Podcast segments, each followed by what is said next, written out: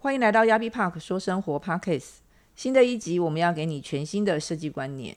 今天呢，来与我们聊聊设计师的营收来源。我们欢迎今天的大来宾，理由设计接之与设计总监，来跟我们谈一谈设计师的营收来源。Hello，大家好。嗯，我们今天要谈的是营收来源是什么意思啊？诶，就是我们可以先从媒体操作来看。当然，就所谓的营收来源，除了设计师的本身的作品很好，作品会说话，然后作品可以告诉呃消费者或者是屋主一些比较正确的呃装潢或者是呃设计空间的一些概念，就是告诉大家怎么样子的生活美学。可是你们也必须透过媒体来帮你们曝对啊对啊光。对，那您可不可以大概跟我们跟我们说明一下，就是说以您就是已经走过纸本、网路跟现在的影音，对你来讲讲您这中间的甘苦谈。甘苦谈哦。呃，应该是说以以前是从杂志开始嘛。对那当然那个是哦，那个也很久了啊、那大概也是十五年前前后的时间嘛。那那因为室内设计它本身它就是不是商品的一个一个产品的一个商业形态嘛。嗯，那要怎么样让让更多的有需求的人或者更多的业主去看到我们的作品？所以早期就是在一个杂志的时代的时候，我们当然就是有不错的案例，我们就会去疯狂的去上杂志。对，那这可能就是我们的营收的一个一个主要的一个行销的方法嘛。嗯，是对，所以我们就是一开始我们是从杂志啊开始，哦，甚至有一些媒体啊、报章、杂志，哦也会去登到我们的作品。嗯哼，那这个主要其实就是要要经营嘛，就是一个经营的方法嘛。是，那到后面到后来是因为网络的崛起，哦，开始了有了网络。那有了网络了之后呢，又变成转变成电视，哦，有电视节目嘛。那就是我一路来我就看到整个媒体的变化。嗯、那那其实蛮庆幸的是说，自己从一开始到现在，从头看到尾，然后也从头参与到现在。哦，那当然现在跟从头花钱到现在吧。啊，当然啦，我我觉得媒体这个部分应该是说，以我个人的经验，它就是一个坑嘛。嗯，对，它就是一个你要不断的去，嗯，用极端的讲法，有点是赌注的心态了。是，就是今天我丢了这个案子，我必须要去衡量它会有多少的回笼率，是它有多少的客户看到这样的作品过来。嗯哼，哦，那当然也曾经因为登的杂志或是登的网络电视，哦也曾经很多很多客户打来，那当然也是有、也是有就是都没有任何消息了。嗯，那当然这个关系到很多啦，有时候是景气，有时候是时机点的问题。对社会问题，就是社会现象跟一些对对，或者甚至于我们讲一个实际的建商交屋期时间的问题嘛。嗯，对啊，每年的月份旺季不一样嘛。对那我是从杂志再来到网站，再来到电视，这我都参与过。然后到现在就是很奇妙，到现在杂志已经几乎是没落的一个状态了。嗯，那电视呢也不再是像之前这么样的轰轰烈烈了。那现在变成大家都是会比较比较朝向网那个网站啊，FB，还有一个比较。我个人觉得比较特别的现象啊，就是比奖这件事情啊。哦，就是参加国际比赛，对，参加国际比赛，没错。对对对对对，我记得这个东西大概，当然很久以前就有，但是不多人知道，也没有人有这样的一个管道去参赛。最近其实蛮流行的，因为其实嗯很多家媒体都转型成为专门帮设计师们报比赛参赛的一个单位，对，他们以此来做盈利。哈，我们讲到盈利，就是媒体也需要设计师的回馈，对了，因为他们之前可能就是赚你们的杂志钱，赚你们上网站，赚你们上电视的费用。可是现在的东西，就像您刚刚讲的，可能就效果不再那么大。那于是呢，他们就转而因为设计师一定要比赛，对。对他们可能就是一个案子收多少协办费，对，然后再帮你们投注比赛。我甚至听过啦，我不知道说有没有这样的单位找到您，他可能就是一年哦、呃、给你报个六十万或者二十万到六十万，然后保证您可能可以获得国际呃十个 或者是五个不等的奖项。可是我必须要说一下，就是因为我也是媒体人，对，我也是曾经参与过您刚刚讲的这个时期的变革。是，对，然后我就是觉得说，这样的这样的奖项在投注在设计师身上，如果说设计师不懂的，他刚开始出来的时候，他可能就会觉得说这些东西我都一定要获奖。没错，没错。可是那些单位去参与的那些比赛，真的是你们要的奖项吗？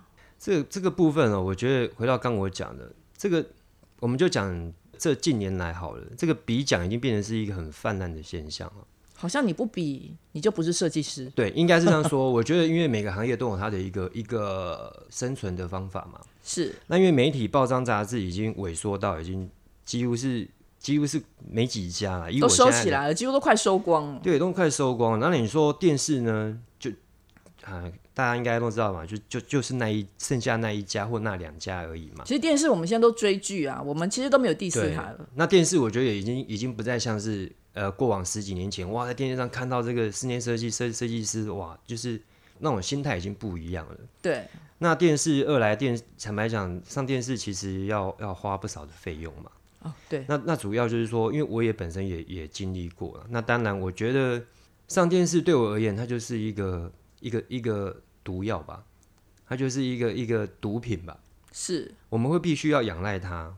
嗯。哦，可能你你。今年上半年上个电视好，那你可能就是按量，可能就会那在那时候一时的爆发。对，那你过一阵子你又没在这电视里面的时候，可能大家又忘记你了。是，那对我们而言就是就是一个很大的坑嘛，拼命的往下挖，拼命的去砸钱。嗯，那再来就是说，这个时期虽然已经过了，那现在也不是也不是这么的着重在于电视的部分，当然现在也是有一些可能他也习惯他们的一个。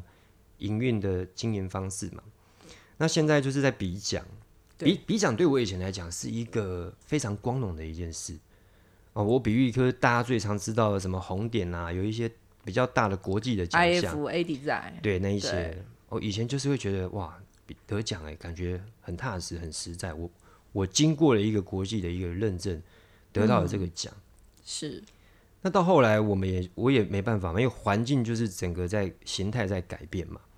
那我也接受到很多媒体单位来邀约要去参奖这件事情，嗯哼，那我也比了几次，嗯哼，那我在比奖到今天到现在为止，我发现它的泛滥的程度到于就是说，呃，我们就你你刚讲的那几个比较比较大的一些奖项之外，我觉得有很多其他的奖项，什么韩国的也有啦，大陆的也有啦，什么到处都有。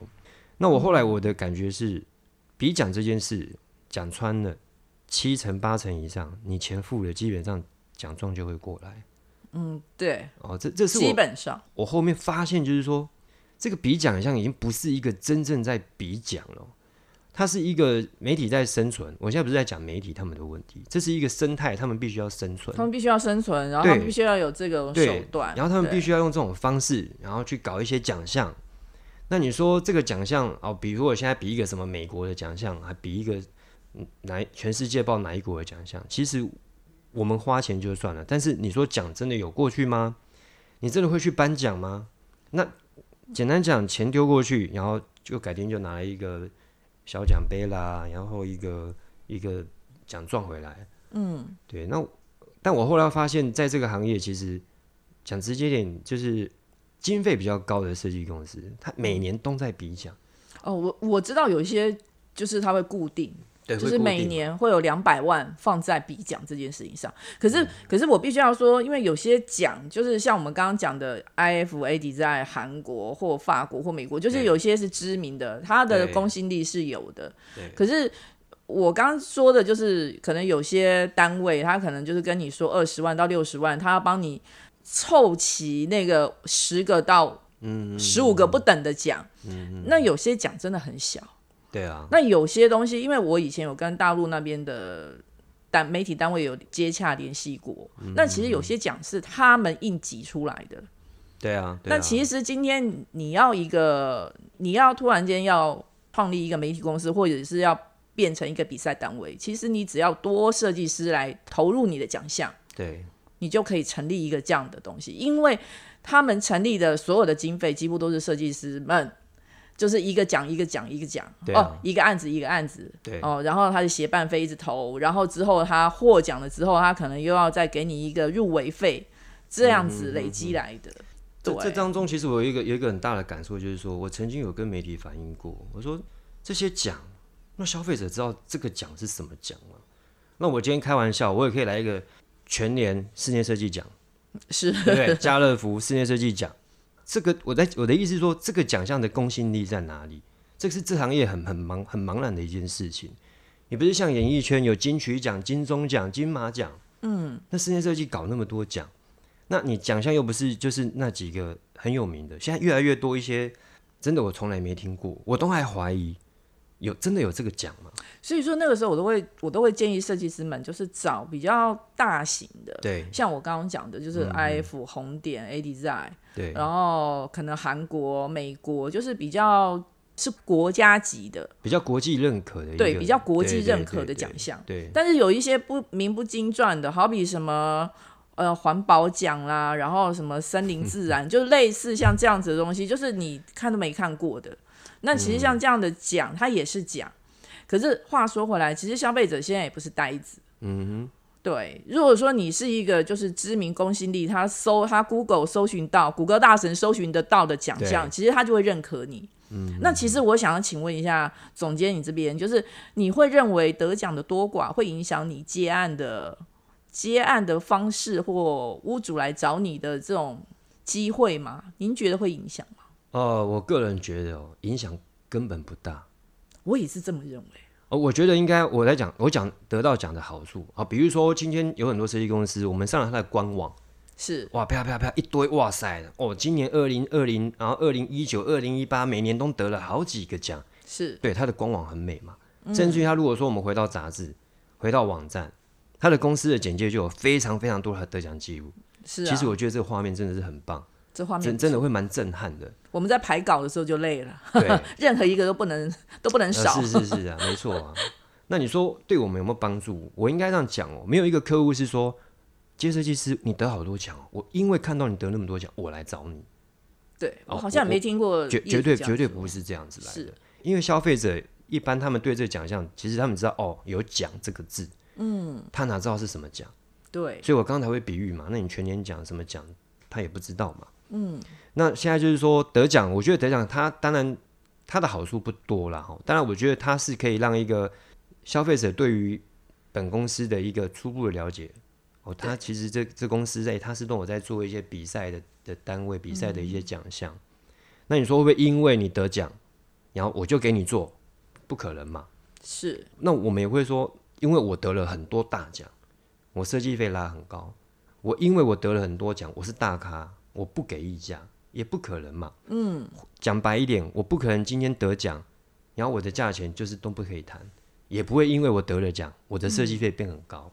是所以我觉得一个就是说，他的这个得奖的初衷就是对于一个设计师自我的认定，对对于自己的一个设计作品的一个更加的肯定。嗯，我觉得这一个，可是到现在比奖已经是变成一个，我觉得他已经不是像以前那样的精神了，现在就是在比量啊，比便宜嘛，真的？啊，就比便宜、比量、比好得的嘛，啊，反正你就丢三万过来嘛，然后呢，半年后我就寄奖状给你嘛。对。哦哦，那我就觉得好怪哦，啊，这三万块到底是真还是假的？所以那时候我都会建议设计师们说，你其实就是推出一个年度代表作品，你用你的年度代表作品的这一个案子去比你要比的奖，譬如说你可能今年预计要比三到五个嗯国际奖项，可是在我听到很多设计公司都是用十个到十五个，用量。用量去对去去砸去砸命中他的那个对，去砸我刚刚说的五个到六个，甚至七个到八个的奖项。所以说，你说他们怎么能够不花一百到两百万的预算去做这件事情？对，我觉得一个设计公司哦，在于嗯，大部分啊，尤其是刚出来的一个新的设计师哦，他们在经营一个公司，我觉得他们都要面临一个这样的问题，就是他们要花花不少的费用在这个媒体经营上面啊是对，但是但是现在的这个时机点就不是像以前这么的相对嘛。你今天花多少钱，它有相对的几率会回来。可是现在已经已经几乎是没了。就是说，你可能就是透过比赛，对，其实就像您刚刚讲的，其实我比较建议设计师看待比赛是拿来肯定自己，对，然后是作为自己作品的一个成就，对然后同时也感谢说屋主今天给你这个机会，然后让你可以好好的发挥。我觉得说比较大的魅力，获奖的魅力应该是在这里。对，我觉得你讲的对了，最最大的获利、最大的感受是设计师本身。对，那我我觉得说一个一个真正的设计创作者，他最大的感动是我得到了这个很很高端的一个很高级的一个奖项，是一个自我肯定。是那另外一个就是说，在以一个商业立场来讲，就像我们在比奖嘛，以以前在比一些奖都有到某个水准的作品，可是后来我看一些很多很多的奖项，真的啊，那可能那个那那个那个案例真的是看起来就是根本就是没办法去比奖的，他们也会丢出去比。那那这时候我会有一个质疑，就是说，那这个比奖的单位真的存在吗？这是第一个。第二个，谁去评断这个奖是哦，他得金奖、银奖、铜奖？这这又有谁去评断呢？我们也不在场嘛。因为其实因为其实我是媒体，对我是媒体，我曾经是媒体人，然后也曾经有媒体请我去跟设计师聊过这样子的比赛的内容。嗯其实就媒体单位来说，他希望你越多越好，对哪怕说您刚刚讲的，你可能就是二流、三流的作品，你觉得说我这个可能就没有办法放到台面上，媒体也会鼓励你拿出来参加。为什么？因为你一个案子，他们就赚一个案子。是啊，没错。所以说，我觉得说设计师们应该要有比较多的主见，在于说嗯我今天这个案子我拿出去是代表我这个设计公司，是代表我这个人，对要拿到国际上去比赛。生意手法的设计公司，它是以量啊。我我不管我的作品好不好嘛，反正我贴贴壁纸，然后地面瓷砖铺一铺，我拿去比奖嘛。不管我的作品好不好，我要的就是我的网页一堆奖，嗯，超多奖，嗯。所以所以我觉得现在比奖，我个人是觉得比奖对我来讲，当然我认同刚一点的，就是说我们每年可能抓一个两个，或者是我们有一个案子真的是做的很完美，年度代表作，对，那那我们就会把它拿去比一个比较比较比较比较高层次的一个奖项。是对，那我觉得那是自我肯定啊，因为、因为消费者其实没错啊，谷歌大师是可以可以谷歌没有错，是，但是我相信大部分人对这些奖项也是不是很了解啦，因为真的太多奖了。对，其实消费者也会眼花缭乱说，是啊到底设计师你得那么多奖，哪个东西是我要的？对啊，没错啊，对，没错啊，然后其实我觉得说，其实我是消费者啦。我嗯们今天讲说您是设计师，我是消费者。我要是看到设计公司啪啪啪这样一大堆的时候，我自己也会质疑说，这家设计公司会不会把，就像我刚刚说的，他可能一年有一百到两百的内容是在比奖这件事情我会觉得他会不会也会反馈到我们屋主上面。哦，对，因为就是你今天就是一个非常知名的设计公司，你的设计费可能会提高，应该会提高。对，对，那我们现在就在讲到说设计费这件事情，因为设计费在市场上其实就高高低低、参差不齐。您是怎么来看待设计费？哦，这件事设计费这件事哦，我觉得我入这行也有一段蛮长的时间。是哦那我觉得这行让我觉得有一些感慨跟可惜的点，就是我觉得室内设计是没政府在管的。我 我我真的恨不得说这个行业是有一个一个社会上有一个社会上政府有一个单位有一个统一有一个方向统一的契约统一的报价，可是可是没有。我觉得我觉得这个行业很怪，就是它在边缘，它没有一个一个机制，也没有任何的什么，所以也相对的它才会造成有很多的一些误会状况。那我比喻像设计费，嗯、像我们设计费本身大概都会约在六千块。那听到台湾目前很高端的大概是在一万多块，我有听到两万的，然后听到两万，一瓶两万块，嗯，有可能吧。嗯嗯，然后平均常听到的大概也是落在可能四五七八千块，七八千也有。对，七八千也有。你看你现在问我，我都会觉得 也是啊，很那你是，不是很乱？也很多价格啊。那那最常听的就是啊，有人说不用设计费嘛，哦，我听过，对嘛？那当然这有一定有它的玄机嘛。嗯，哦，那但一般消费者听到这个没做功课的消费者，一一看到听到这个就会觉得有点吸引心动。哦，赚到了，那我先回到刚刚说，为什么设计费有它的高跟低哦？嗯，我觉得我的一开始的定位就是说，我要去定位出我的我们的设计的一个所谓的层次。是。我这样讲嘛，你你设计你花了很多心思，你非常讲究设计的一个设计者，嗯，你在画图面的时候，你一定会花非常多的心力，是。甚至于一画下去就是几十张，甚至于近百张的那种状态，嗯也就是说他在图面上会下很多的功夫，嗯哼。那我觉得我收这个图费心安理得嘛，合理嘛，哦，那你说啊，一瓶六千跟八千一万，我相信你说听过那两万，可能呐、嗯，哎、不该画的他也画，哦，就是不需要画的他也画嘛，嗯哼，那因为我我跟你收了一瓶这么高的设计费，嗯，那当然你说不该画的也画，这个这个就见仁见智嘛，嗯，那你说有一些设计费收的很低，可以绝对可以保证它的费用收这么低，它的图面的详细绝对有到没有到一个程度，嗯，更不用讲不用设计费。是那当然打个岔嘛，你说不用设计费，设计费很便宜，我灌在工程里面嘛，嗯，对啊，一样意思啊。所以我觉得这行业就是设计费真的是没有一个统一啦，但是我觉得设计费绝对是代表一个设计公司、一个设计师的程度。嗯，对，这是我我个人是绝对是这么觉得。我倒有那样的一个一个很大的一个一个志愿，就是想要把这个案子做得很好，很投入在这个设计上，我当然会收到那样的价钱了、是，我觉得这是合理啊。嗯哼，对啊，我是觉得说，可能就是在双方沟通的时候，消费者可能也要清楚的知道你的选择是什么。对，对，因为如果说今天呃你的设计我都很喜欢，那当然你的开的设计费，他应该也是照单全收，因为我觉得相信专业、尊重专业，这是比较有素质的屋主都应该做到的。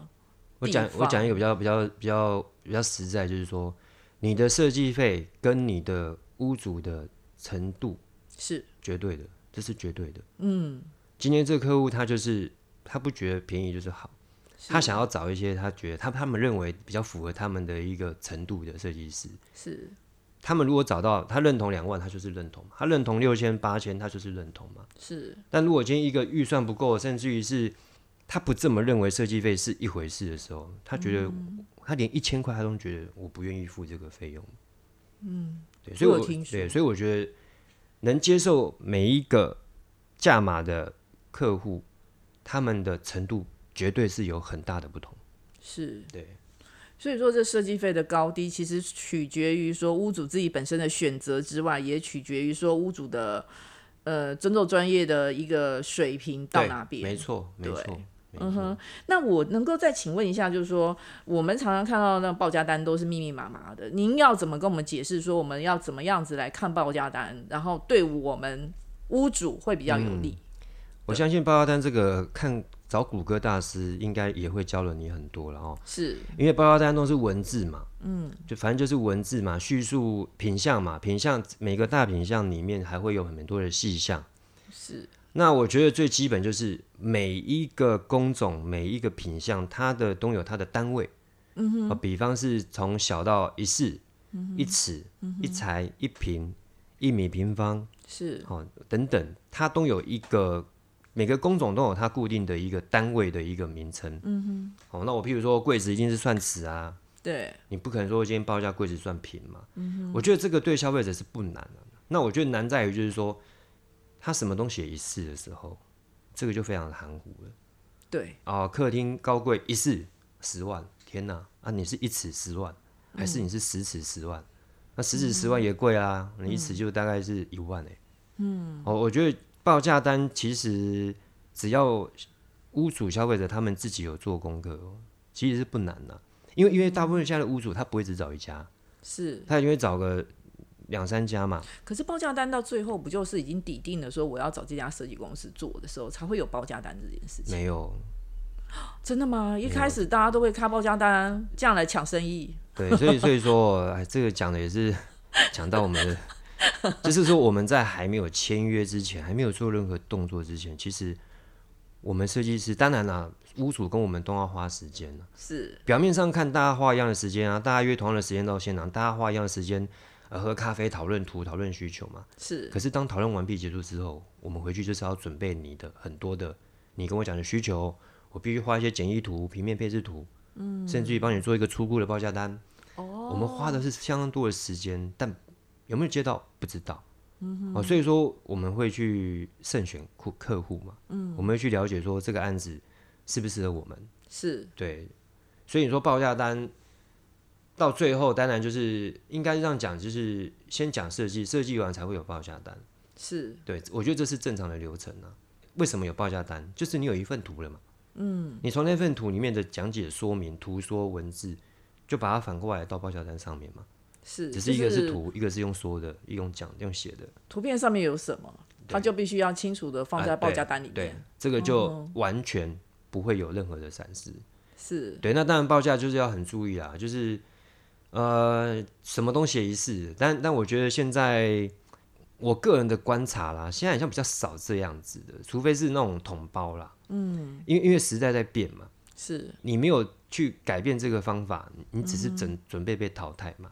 是。我以前有一阵子是很多人就是一试一试一试一试，我也遇过，对，但现在比较少，因为这些写一试的人他应该也是蛮头痛的，因为后面一堆问题啊，对。对一堆问题啊，不是说不要说你多赚客户业主什么，搞不好你连自己都会亏啊。对，因为其实物价都在涨嘛。对啊，都在涨啊，你一次啊一次又含了玻璃，又含了田，又含了石材，又含了柜子。对，然后当这些都涨起来的时候，其实它的仪式就变成说，可能就会入不敷出这样。所以到后来，我们的经营方式就是说，你写越细越好嘛，因为这途中一定会有一些追减或追加的状况。嗯哼，你直接就是从你的原本的报价单里面，嗯哼，拉追减嘛，或是再拉追加出来嘛。是，那你把它全部写在一式的时候，请问你怎么拆开？嗯哼，拆不了嘛。对，好，那我们。就是聊到目前为止，就是大家都知道说，哎，从从设计师的营收这边来看，然后其实设计师也是非常辛苦的。那您想听更多好生活，欢迎您留言，我们会竭尽心力帮你找到必须的职人，畅所欲言，你绝对意想不到的好内容，颠覆你的三观，不说堂而皇之的唯美理论，只想与你分享好生活。